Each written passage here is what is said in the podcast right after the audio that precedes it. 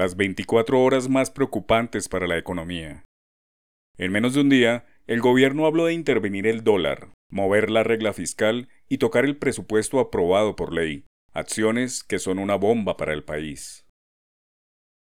El gobierno nacional se está rajando en el manejo económico. La contundencia de la afirmación tiene que ver con los hechos recientes sucedidos en solo 24 horas de un día normal de noviembre. Lo primero es que luego de conocer que la economía experimenta un crecimiento promedio de 0% entre el pasado abril y septiembre, y que la Corte Constitucional tumbó la prohibición de deducción de las regalías que se había establecido en la reforma tributaria, sus funcionarios se fueron lanza en ristre y reaccionaron de mala manera y con ideas que pueden ser su perdición.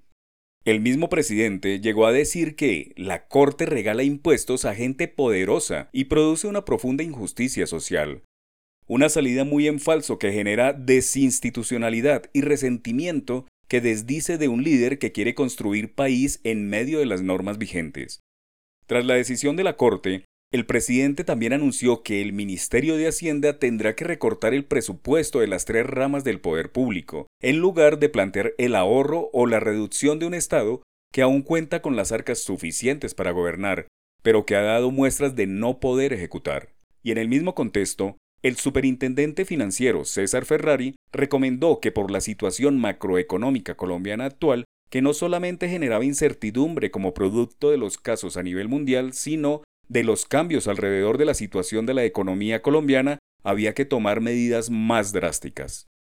Propuso que el Banco de la República debería intervenir en el mercado cambiario con el fin de evitar la alta volatilidad del dólar y, según él, atraer la inversión extranjera. Se lo he dicho N de veces al Banco de la República. No podemos seguir viendo una inestabilidad cambiaria tan grande porque eso paraliza la inversión.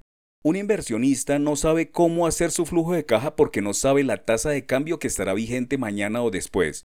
Por eso, cambia de 5.000 a 4.000. En fin, es una volatilidad. En el mismo orden de ideas y sucesos dramáticos para la economía, el ministro de Hacienda, Ricardo Bonilla, ha dicho que Tal como está diseñada la regla fiscal, se está dando prioridad al pago de la deuda pública y no a la inversión. Pagar deuda pública no reactiva la economía, la inversión sí.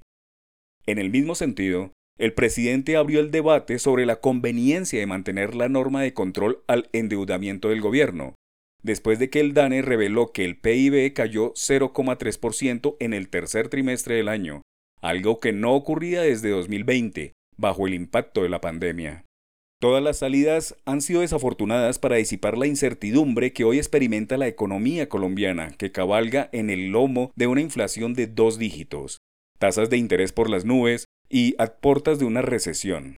Es decir, dos trimestres consecutivos en rojo, todo lo anterior sin un plan contracíclico que brinde unas luces al final del túnel, o mejor, sirva de esperanza para que el sector productivo pueda seguir generando empleo y pagando impuestos.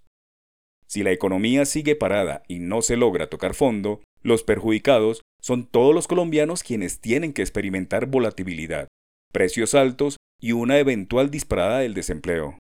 Todos son nubarrones, pero no hay que perder la esperanza ni el trabajo duro para que las cosas mejoren.